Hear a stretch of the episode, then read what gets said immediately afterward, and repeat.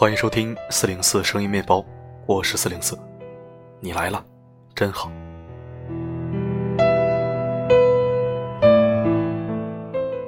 今天的播音来的比昨天稍微晚了一点，晚了一个小时零一分，现在是二十二点二十二分。希望你还没有睡，希望不会打扰到你。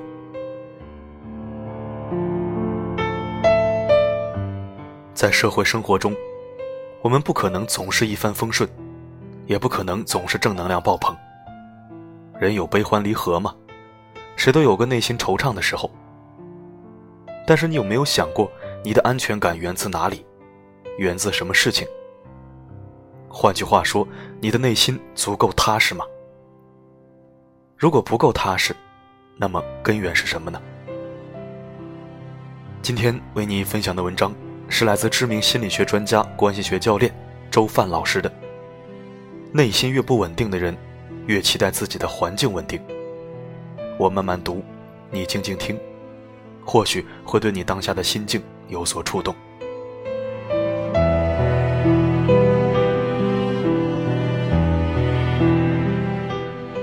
很多人常说，我这个人还是脾气挺好的，除非别人惹我生气。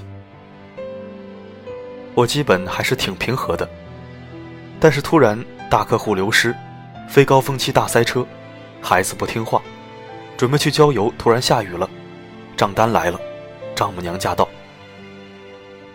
你内心的安全感、稳定感就失去了，而你是不可能以一种混乱动荡的状态去扭转事态发展方向的，这种状态只会强化现有的问题。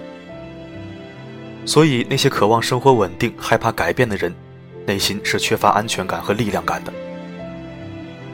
当你想要升级你的生活，你必定要开始一些冒险。你需要进入一些全新的场景，做一些过去没有做过的事情，接触一些全新的人，去把你的生活打开。这个时候，那些新的可能性才有机会进来。对于很多人来说，这都是很困难的。因为每一次进入未知的尝试都会带来不确定感，而正是这种不确定，才有机会让你看到你的潜力，把自己的生命带入新的纪元。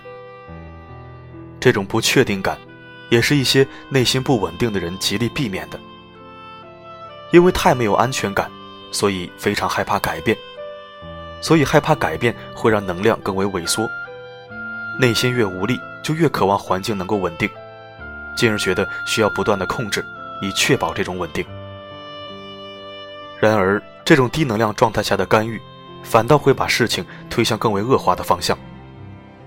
因此，对于很多人来说，他们的生活就进入了一个恶性的封闭的循环状态。内心无力，害怕改变，停留原地，期待环境稳定，控制环境稳定，然后环境失控。接着又从环境失控回到内心无力，继续无限的死循环下去。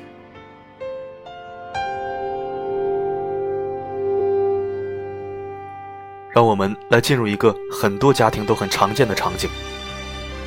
有一天，你老公给孩子买了水彩颜料做礼物，孩子很开心的接过来，屁颠屁颠的去书桌画画了。这一刻，你不会觉得有任何问题。因为目前为止，一切事情的发展都在你的意料和期待之中。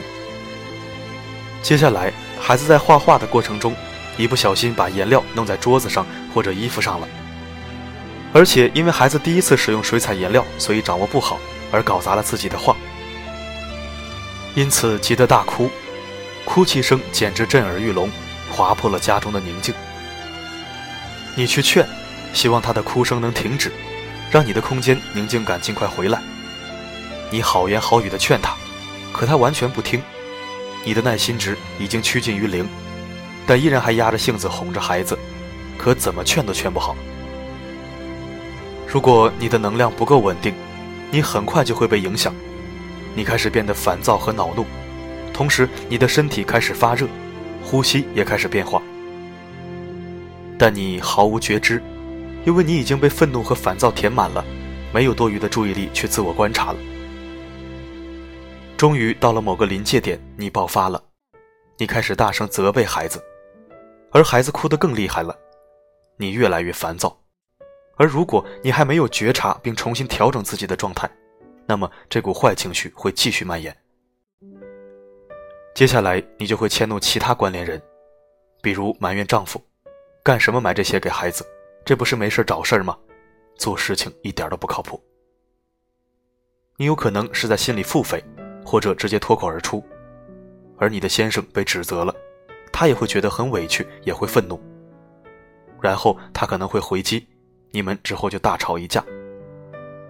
也可能因为这种桥段上演的太多，所以他不想再吵了。而压着愤怒沉默下来，但终归对你们的关系造成的破坏已经发生了。你看，整个过程就是这样。当你内在的力量感不够时，一点点小事就会逐步升级，演化成一场灾难。对于归因能力很浅薄的人来说，会觉得这场灾难都是那个水彩颜料惹的祸。如果没有这个颜料，就什么事儿都没有了。可是他们不明白的是，这和水彩颜料半毛钱的关系都没有。只是因为你的能量太低了，能够平静应对的事情太少了。这让我想起一些制作精良但同时剧情弱智的电视剧。通常反派角色女二号得不到意中人的垂青，就会恶狠狠地说：“都是那个女一号的出现，要不是她，我和我的意中人就一定会在一起了。”虽然这些反派角色塑造的简单粗暴，智商情商都很捉急，但确实也有不少现实基础。因为很多人的归因能力大概都是这个水平，都是因为那个人出现，我的职位才会被抢去；都是因为那个人，我们的关系才会这样。其实有没有那个人都会这样，因为你就是这样的。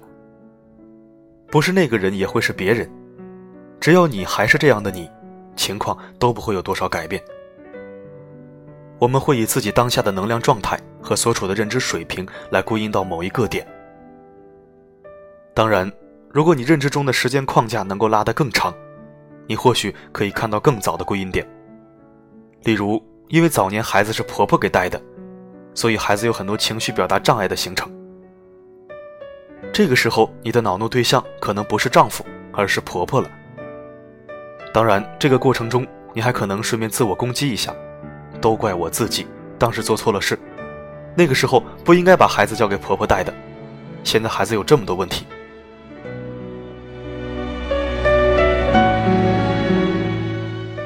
刚上大学的时候，有一次放假回家了，有一天和妈妈一起出门买东西，回家的时候我们全身上下摸了个遍，都找不到钥匙，虽然很不情愿。但只好被迫接受了这个现实，我们俩都忘记带钥匙了，现在我们进不了门了。而我爸那个时候在出差，也没有办法回来救我们，没办法，只好打电话叫锁匠过来开锁。那个时候没有智能手机，更没有微信，所以我没什么事可做，唯一可以做的就是听着我妈给我一阵阵的数落。她没好气的一直在说。要你把钥匙带着，总不记得，你这是把家当旅馆，一点责任心都没有。我很不爽，不停的辩解，甚至反击。我越解释，我妈越生气，说的更厉害。我说这又不是我的错。我妈说那是谁的错呢？难道是我的错吗？我说为什么一定要有个人有错呢？妈妈说没错的话，我们在外面站这么久，还要花冤枉钱找人开锁，这不是错是什么？那个时候我智慧不够，还理不清这其中的缘由。虽然觉得很不对劲，但也无法反驳我妈妈。现在才意识到这意味着什么。艾克哈特说：“所有的痛苦都来自于对当下的批判。当我们力量不够时，就会希望意外不要发生，因为没有足够的力量来面对，所以就会变成对当下发生的事情产生抗拒。”认为那不应该发生，那么自然就会觉得这是个错误。只要你认为这是个错误，那么你必然需要找一个对象来承担这个错误，要么就是对内攻击，要么就是对外攻击。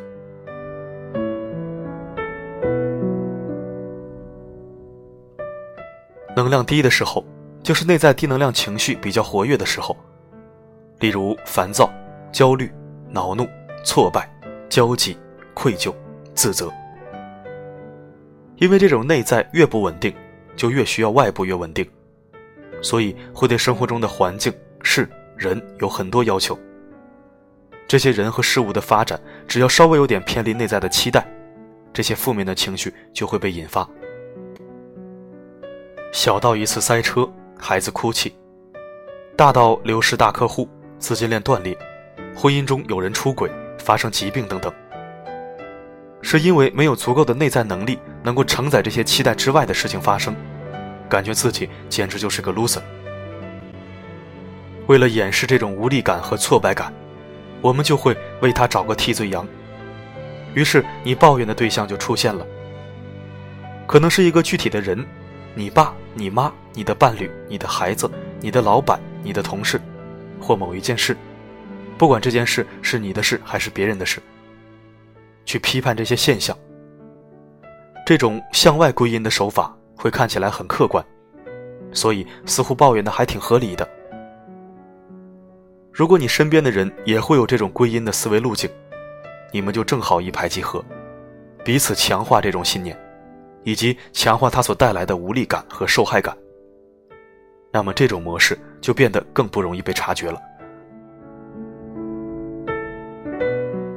而当你能量越高，内在的力量就越强大平稳。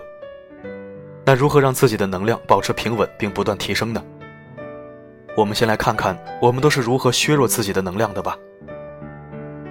批判是最有效的削弱内在力量的方式。无论这份批判是对自己或是对别人的，本质上其实并没有区别。因为当你在批判时，相应的感受已经有了。批判的能量就是攻击的能量。想想你每天有大量的能量用在攻击上，同时内在还要生成防御性能量。自我辩解或者自我隔离，那么你的能量不低才怪。为了讲明白为什么批判别人跟批判自己没有区别，我给大家讲一个我自己的事例。几年前一个周末，我正在开工作坊。通常我们的地面课程都是会在酒店的会场里。那天中午课程结束之后，我们到酒店餐厅用餐。到了餐厅后，发现座无虚席。原来那儿有一场婚礼正在举行，我需要穿过整个婚礼宾客用餐的区域，才能走到最里面的位置。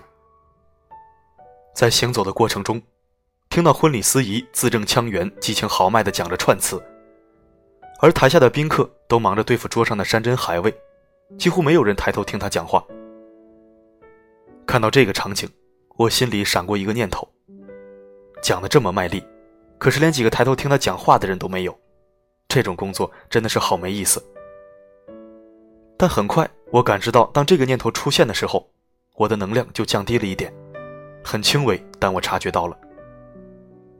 我意识到这里面有优越感出现了，因为我认为我的工作更有意义。我讲话的时候，我的学员都会认真的听。但这种优越感并不是真正的力量感，这种力量感是虚假而脆弱的。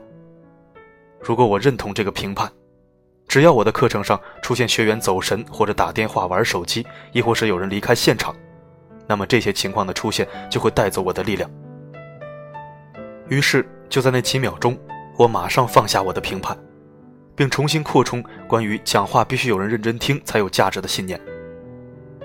我看着那个婚礼主持人，重新给出祝福和欣赏，心想：如果可以不在意别人有没有认真听，而只是自己纯然的享受和投入。这本身就是很棒的。很快，我能感觉到我的能量上升了。这整个过程之快，当我做完内在的转化动作时，我还没有走完那十几米的过道。但就在这短短的几秒钟，我清晰地感受到持有对别人的评判和放下评判对自己能量的影响。无论是前面孩子画画急哭的故事，还是我和我妈被锁在门外的故事。其实只要放下评判，就会停止对当前正在发生事件的抗拒。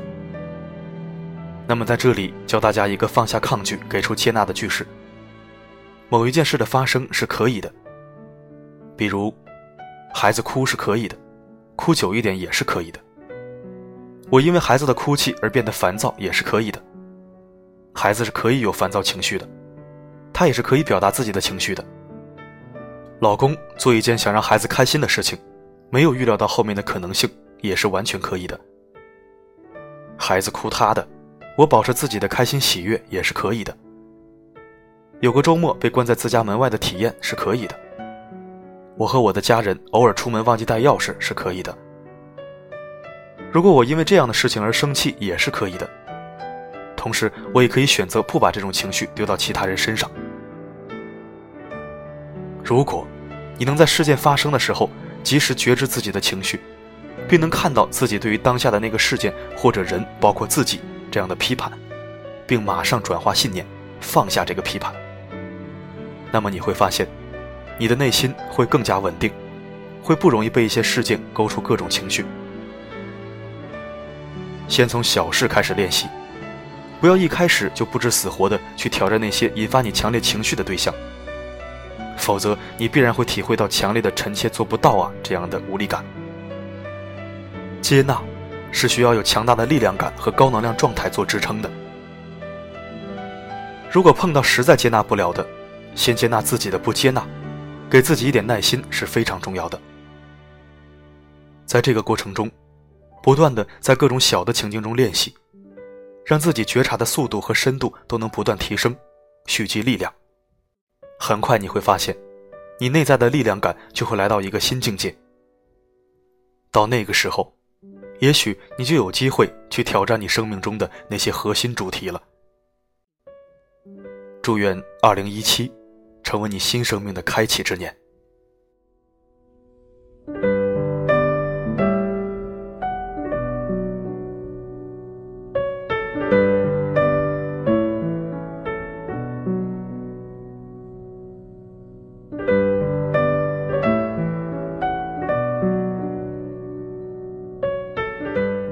感谢收听，这里是四零四声音面包。